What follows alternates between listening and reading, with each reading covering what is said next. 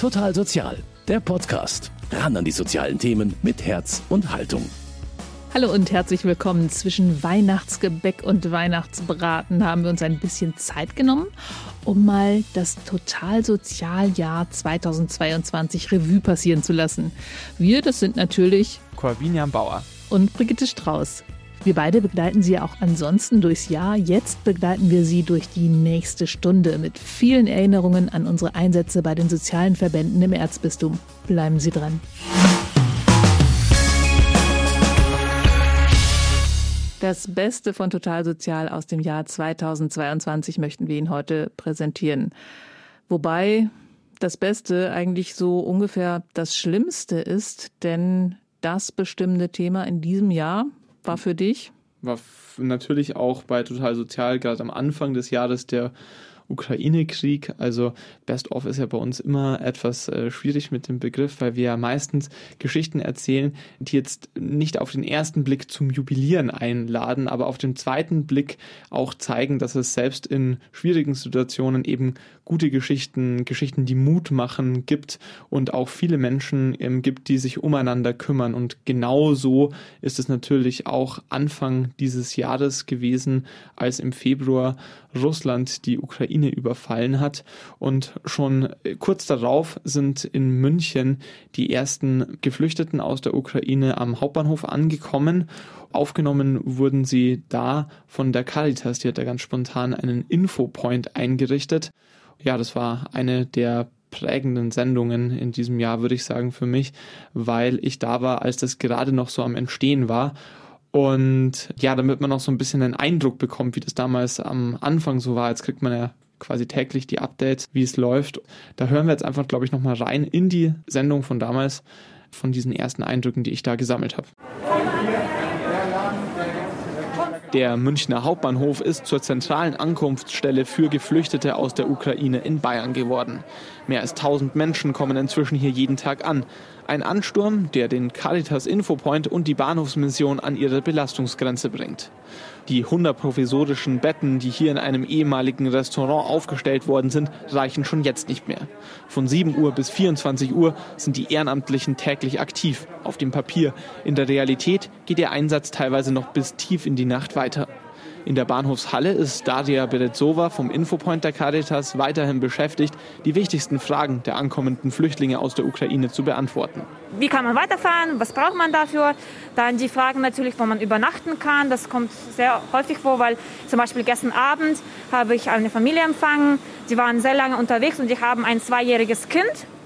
Und dann natürlich die brauchen irgendwie einfach irgendwie eine Unterkunft und wo sie duschen können, vielleicht weil sie vielleicht zwei, drei Tage nicht mehr geduscht haben.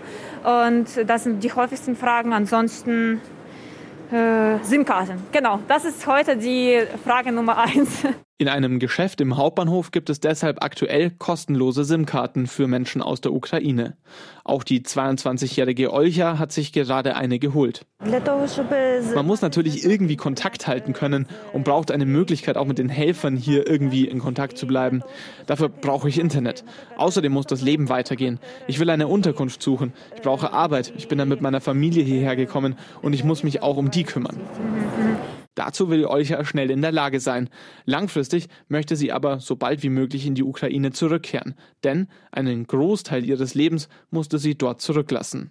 Ja, das waren ja Bilder, die wir ansonsten nur aus irgendwelchen Ländern weit, weit weg kannten. Jetzt plötzlich kamen in Deutschland Menschen an, die aus Europa fliehen mussten. Das war ein Riesenschock für alle. Was hat dich da so an, am meisten bewegt, als du für diese Reportage vor Ort warst?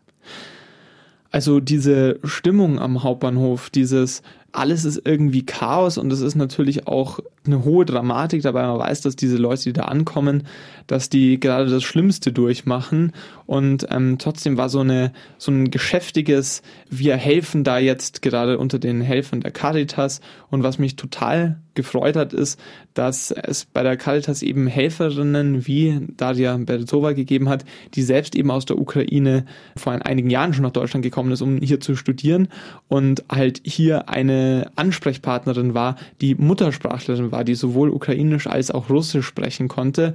Und ähm, das ist eben eigentlich das, was den Menschen am meisten geholfen hat, nämlich, dass sie jemanden haben, der ihre Sprache spricht. Äh, es gibt Menschen, die vielleicht irgendwie aus einem kleinen Dorf kommen oder die sind so daran gewöhnt, dass sie das ganze Leben nur ukrainisch oder ukrainisch-russisch gesprochen haben und jetzt muss man auf einmal irgendwie auf Englisch erklären, wohin man muss oder was man braucht. Und wie gesagt, wenn man tagelang nicht geschlafen hat, dann ist man vielleicht geistig nicht mehr in der Lage, irgendwie das nachvollziehbar zu erklären.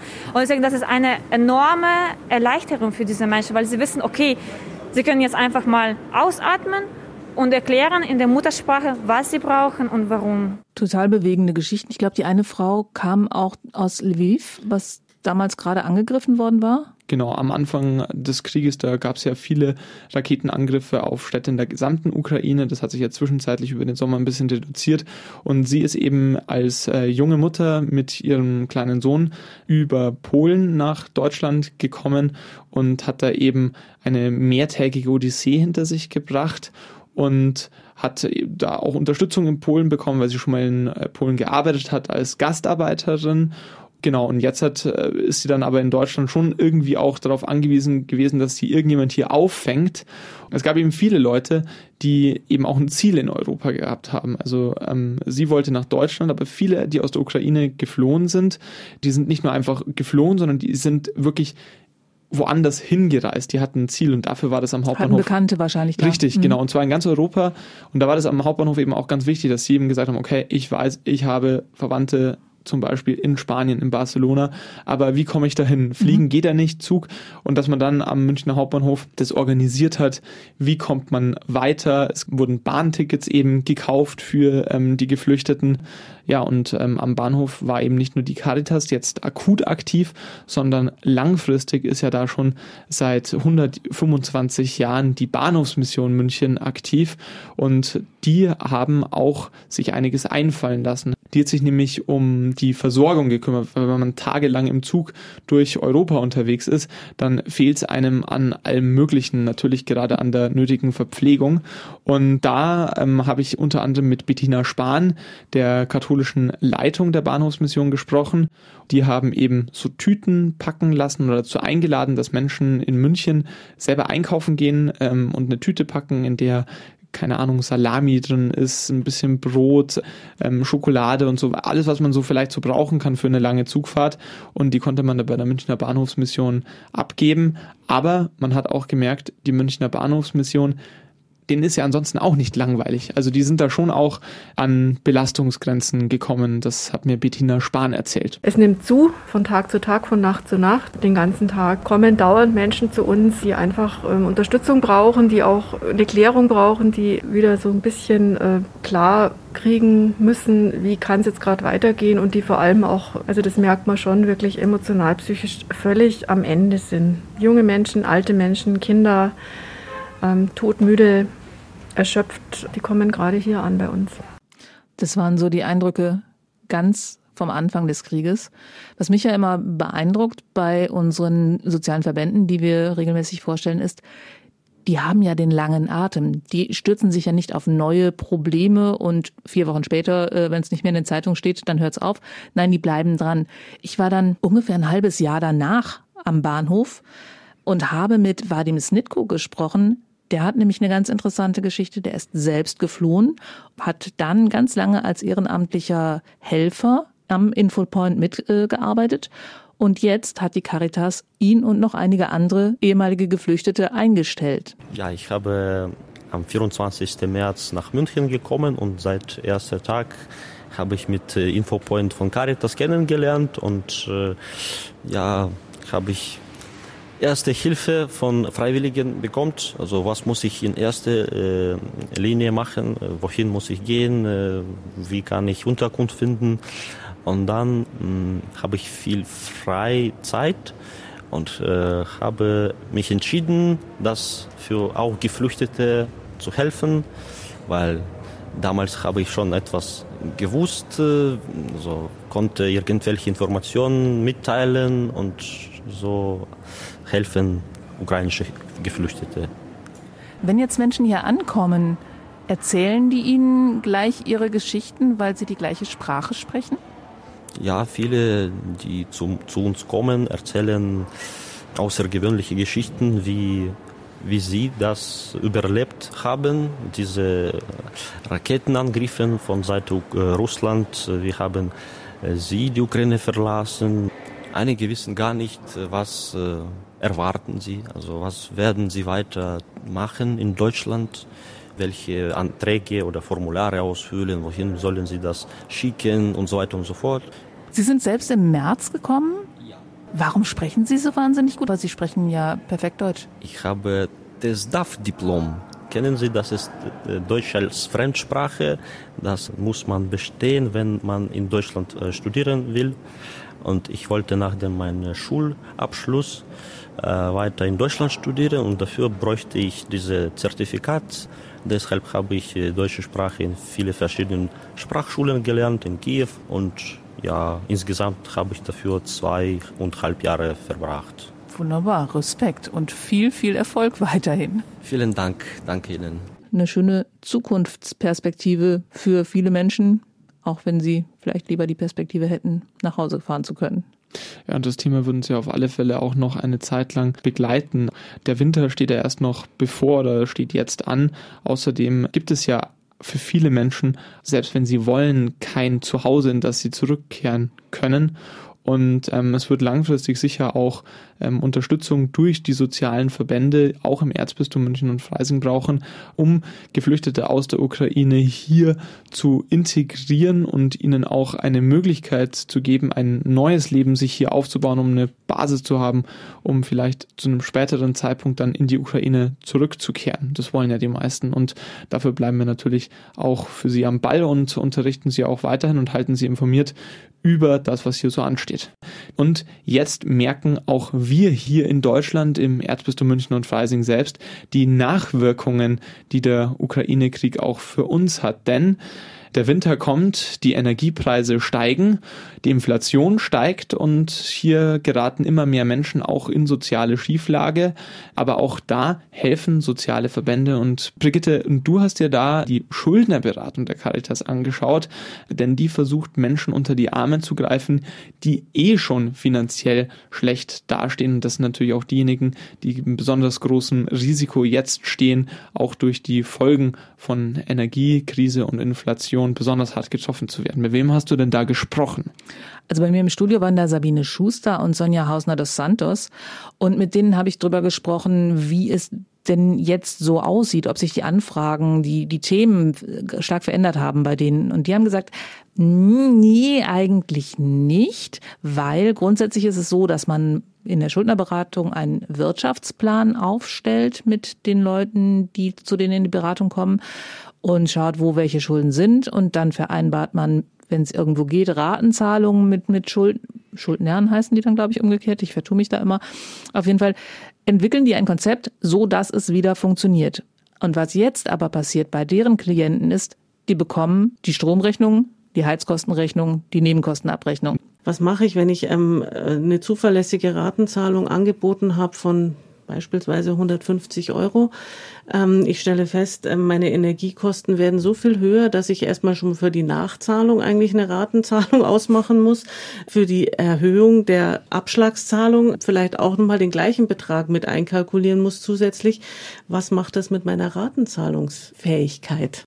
Ja, und inzwischen hat die Politik ja so einige Sachen ein bisschen abgefedert. Ich denke, das äh, werden die beiden Schuldnerberaterinnen auch einigermaßen honorieren. Aber so über den Berg sind wir, glaube ich, noch lange nicht. Aber du hast einen Plan für nächstes Jahr. Da können wir noch nicht sagen, was der gute Mann sagt, aber das Thema Energiekrise wird uns bei Total Sozial weiter beschäftigen. Deshalb ist Energiesparen einfach auch das Mittel zum Zweck, um sowohl den, den knappen Gasreserven als auch den gestiegenen Preisen zu begegnen. Wie man das macht, das ist natürlich vielen Leuten nicht klar. Also das muss man natürlich auch lernen. Es war in den letzten Jahren jetzt nicht in der Weise nötig. Es gibt aber Menschen, die dabei helfen und unterstützen. Bei der Caritas gibt es da zum Beispiel Berater, also Energiesparberater. Und wir werden Anfang kommenden Jahres einfach mal mit einem von diesen Energieberatern sprechen, ihn durch eine Wohnung ähm, führen und dann einmal schauen, welche Tipps es gibt und wie so eine Energieberatung sich gerade für bedürftige Menschen lohnen kann. Ja, und vor allem ist es ein tolles, toller Service von der Caritas, weil Energieberater kann man sich auch kaufen. Also es gibt auch kommerzielle Energieberater, die durch deine Wohnung gehen, aber der, diese Caritas-Energieberater haben auch im Hinterkopf, dass es Menschen gibt, die dann vielleicht nicht in der Lage sind, sich sofort den super schicken neuen Kühlschrank zu kaufen. Also ich bin sehr gespannt, was er dir erzählt. Also es wird bestimmt eine gute Sache. Genau, es sind eben Energieberater, die gerade Menschen, die zum Beispiel von Arbeitslosengeld 2 leben müssen ähm, oder künftiger dann Bürgergeld, ähm, gerade diejenigen, die sich nicht leisten können, die haben dann darauf Anspruch. Das ist auch kein Projekt, was die Caritas hier in München allein betreibt, sondern das ist ein äh, bundesweites Projekt und die Caritas ist halt hier in der Region Träger oder Organisator dafür. Ja, und es ist ja nicht nur die Energie, die teurer wird, es wird ja alles immer, immer teurer. Und eine Sendung, die mir in diesem Zusammenhang noch äh, einfällt, ist die über eigentlich im ersten Augenblick ein ganz anderes Thema. Das war diese Sendung über Tauschgut. Das ist ein Projekt, wo Menschen Lebensmittel retten. Also es gibt einige Bäckereien, die werfen das nicht verkaufte Brot nicht weg, sondern bringen es, nein, lassen es abholen von ehrenamtlichen Mitarbeitern. Die bringen das zum alten Servicezentrum und dort kommen Menschen hin und wer gerade ein Brot braucht, kann sich das holen. Die teilen das dann auch netterweise in so Viertelstücke, also dass es wirklich seniorengerecht ist.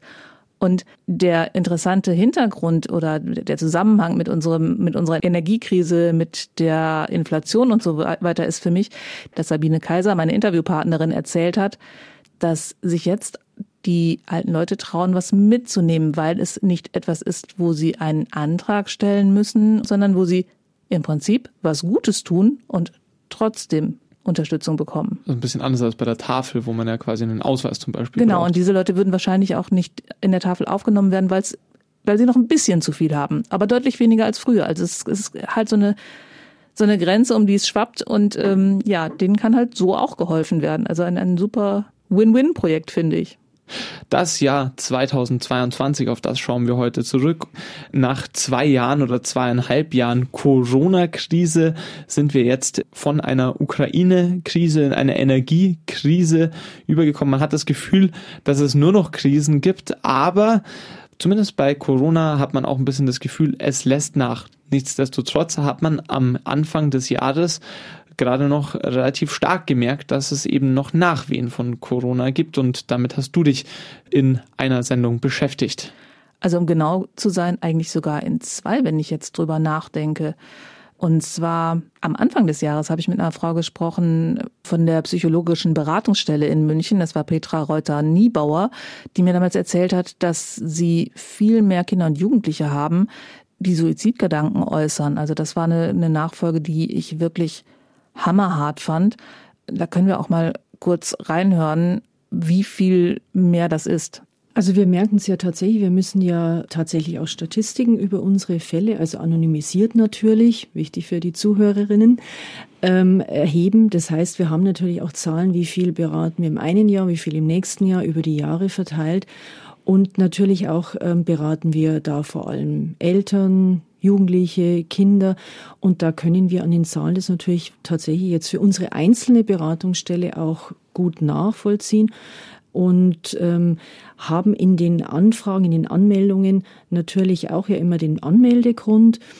Auch beispielsweise in den Fachberatungen haben wir einfach viel auch Fachberatung von Fachkräften in Schulen, in Kitas, die tatsächlich äh, wegen Jugendlichen und dann eben tatsächlich viel auch über Suizidgefährdung ähm, angefragt haben. Und weshalb das alles so so schlimm ist für die Jugendlichen, also für, für uns Erwachsenen, wir, wir sind halt irgendwann mal wieder in den Beruf eingetaucht und ähm, haben vielleicht ein paar Verhaltensweisen verändert, aber bei Kindern hat das so richtig harte Spuren hinterlassen. Und warum das so ist, warum das so tiefe Spuren hinterlässt, das hat sie mir erzählt und das hören wir uns mal kurz an. Wenn man jetzt einfach davon ausgeht, dass das Jugendlichenalter und damit ja auch die Phase der Pubertät äh, den Sinn hat, sich von, von den Eltern, von der Familie abzulösen, hin zu einem autonomen, erwachsenen jungen Menschen, dann läuft es ja ganz viel über die Hinwendung zur Peer Group, also der, der Gruppe der Gleichaltrigen, ähm, mit denen man sich ja auch dann entwickelt, so das Selbstbild auch entwickelt und sich entdeckt und die ja dann auch die stärkende Unterstützung von außen ist, die sozusagen ein Stück ja wegfällt, wenn man sich von den Eltern wegbewegt. Also den Halt, den man da bekommen hat, muss man ja dann irgendwo anders bekommen. Und äh, das ist ein ganz wichtiger Teil in der, in der Entwicklung von Jugendlichen hin zum Erwachsenenalter. Und der war natürlich gerade in Zeiten von Lockdown mit Schulschließungen extrem begrenzt. Jetzt kann man vielleicht sagen, na ja, die sind doch über die sozialen Medien verbandelt, sind sie auch. Und das finde ich ist auch ein Teil, den man, den man sehr respektieren muss, dass das quasi das einzigste Fenster nach außen war für die Jugendlichen. Aber es ist was anderes und das wissen wir alle, ob man sich gegenüber sitzt, ob man sich auch mal in den Arm nimmt, ähm, ob man im direkten persönlichen Kontakt, das ist ein anderer Austausch und eine andere Möglichkeit. Und wir sind alle soziale Wesen, wir brauchen das alle. Und von daher ähm, ist es so wichtig, äh, diese Räume für die Kinder und Jugendlichen, wo sie sich wirklich sehen und Kontakt haben und aneinander, miteinander lernen, reifen, wachsen, möglich sind. Ich denke mir immer, wie normal war meine Kindheit, meine Jugend. Da macht man sich gar keine Vorstellung und ich glaube, da lernt man auch und wird man auch in den nächsten Jahren erst wirklich merken, was für Spuren und auch Schäden diese Corona-Pandemie da auch hinterlassen hat. Ja, aber zum Glück gibt es ja auch da Leute, die sich um die Kinder und die Jugendlichen kümmern, auch wenn meiner Meinung nach die wirklich noch immer sehr vergessen sind besonders in den Schulen ist ja das Programm einfach weitergegangen, als wäre nichts gewesen. Da gibt es nicht nur die emotionalen Lücken oder die sozialen Versäumnisse aus dieser Zeit, sondern auch ganz einfach Bildungslücken, Wissenslücken. Wenn du ein Jahr kein Mathe gehabt hast in der zweiten Klasse und du musst in der dritten Klasse aber weitermachen und es ist der Stoff der dritten Klasse, der dort durchgenommen wird, dann hast du einfach mal ein Problem und zwar auch noch in der vierten, fünften und sechsten Klasse.